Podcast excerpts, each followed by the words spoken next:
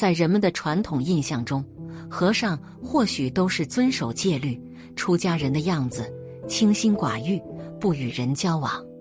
但是在江苏南通，却有着一个和尚，身边有着四百多个女人，且每个都是孕妇。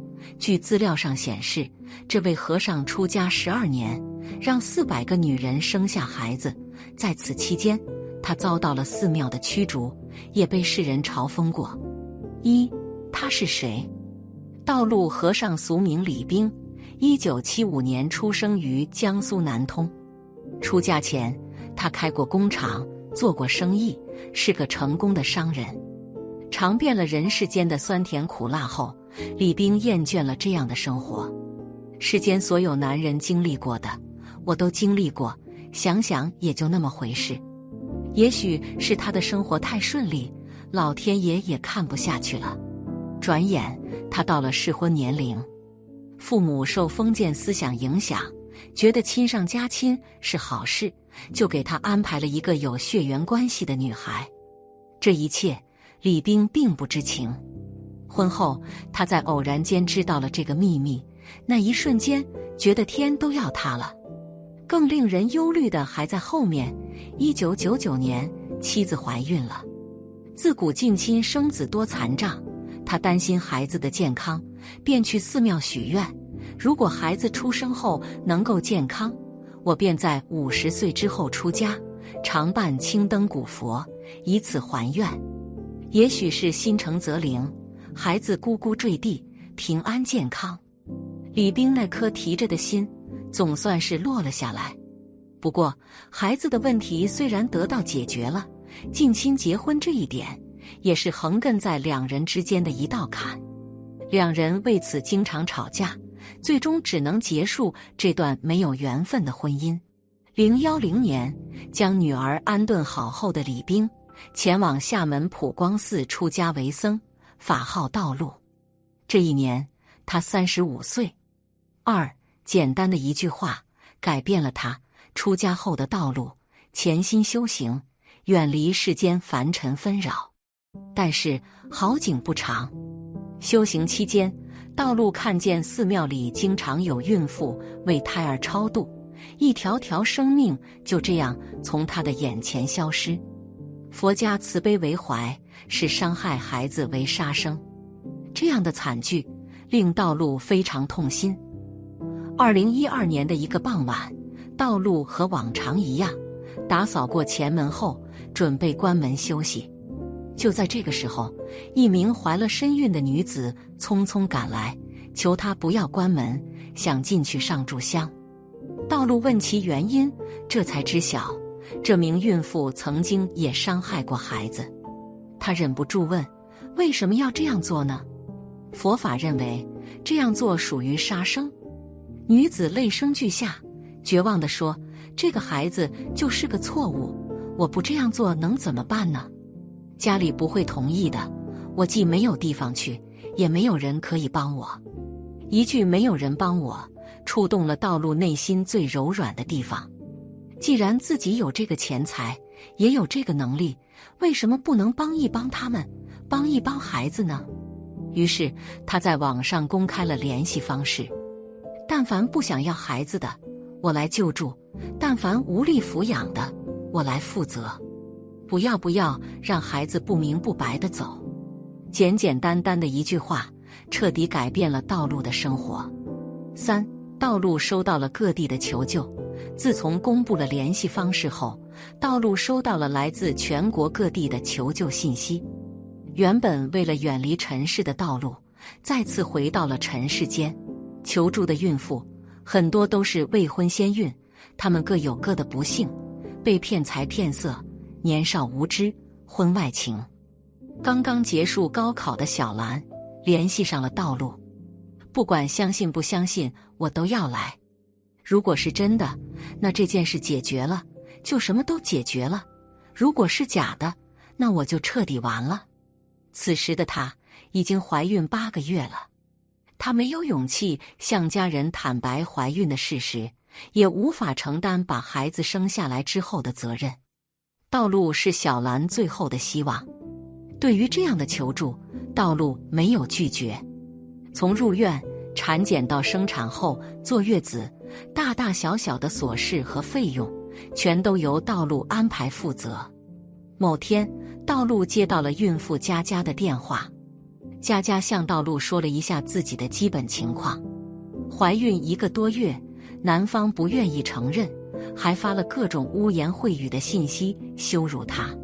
最初，道路安抚她：“不要紧，我有办法。”佳佳心里还有那个男人，什么话都听不进去。道路是个爽利的性子，听得血气涌上心头，吼道：“外面男人都不行了吗？非要找他？从现在开始拉黑，别再联系。”佳佳哭着应声。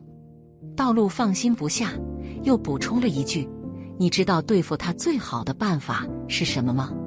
就是若干年后，让他的孩子管别人叫爸爸，气死他！这样刚柔兼备的道路，给那些求助的孕妇们带来了极大的安全感。四被寺庙除名，道路所行之事都是出于渡人的心愿。一个人得了重病，几十万都不一定能救回，但我花几千就能拯救一条生命。生下孩子的母亲有选择权。带走或者留下。如果母亲留下孩子，只需签全权委托书，等孩子十八周岁相认，由孩子决定去处。当然，母亲也有反悔权。如果中途有能力抚养，随时可以接回孩子。道路的想法只有一个：让不明不白来到这世上的孩子，明明白白的活下去。就这样。寺庙变成了托儿所，最忙的时候，半年里有七十多个孕妇找上门来。那些女孩将她视作活菩萨，但外界的悠悠众口却将她肆意的诋毁。你听说了吗？普贤寺的和尚在外面跟好多女人有染，私生子都能围着寺庙走一圈了。迫于舆论压力，寺庙做了一个操作，将他除名。这下子道路懵了，这可怎么办？困难永远有，但终将成为历史。我不能倒下。道路心里想，思来想去，他决定自立门户，重新开始。五道路是活菩萨，一个婴儿出生费用约两万元，单个孕妇开销约一点二万元，上学一年也要一万左右，一年救赎上百个婴儿。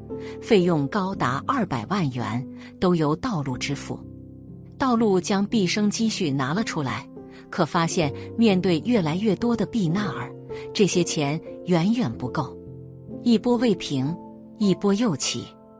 万善寺极为破旧，一场暴雨瞬间将其淹没。走投无路时，道路想起了自己的别墅。别墅原本计划留给女儿。但聪明伶俐的女儿揣摩到了父亲的意思，和女儿商量了一番后，他决定对别墅进行改造，作为主战线，并为他起了个名字——护生小居。平日里，道路能省则省，天不亮早早起床给孩子买早餐，入夜唱着摇篮曲，面带笑意的哄孩子入睡。后来有记者采访道路。听小孩喊你爸爸是什么感觉？道路笑得牙不见眼。他说：“就是自己的孩子啊，特别那个小孩叫的嗲一点，特别嗲的时候，能把你的心都融化了。”在信徒眼里，道路是活菩萨，护生小居是人间救助站。六道路的行为，道路的事迹被媒体报道后，外界对他的行为褒贬不一。有人指责他此举是在纵容孕妇不负责的行为，催生更多不负责的单身母亲。其实，外界对他的一些质疑也不无道理。这种善意的行为，对孩子来说会不会是另外一种伤害？有些孩子如果长大后的生活过得不太顺利，也许会埋怨的说：“早知如此，你当初就不该让我生下来。”这些问题，道路不是没有想过。他坦坦荡荡地说：“我觉得自己没做错，我清楚自己想要的什么。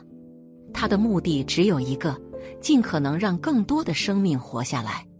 也许这就是我们与道路最大的不同。不管是生活还是事业上，我们好像很容易想太多，顾前顾后，从而错失了真正有价值、有意义的东西。俗话说：“世间哪得双全法？不负如来不负卿。”赤子之心最为难得，在生与死面前，他毫不犹豫地选择了生。这就是道路和尚。以出世心做入世事，以慈悲心度众生。有人问道路：“这种事情你打算做到多久？”道路淡淡的说：“做到死的那天。地狱不空，我不成佛。诸恶莫作，诸善奉行，自净其意，是诸佛教。佛教常讲随缘行善，那什么样的事才是善事呢？说起来就很多了，但总体上讲。”只要是发心利益他人的事，就是善事。因此，在生活中，我们应该也竭尽所能的尽自己的力量去做好每一件事。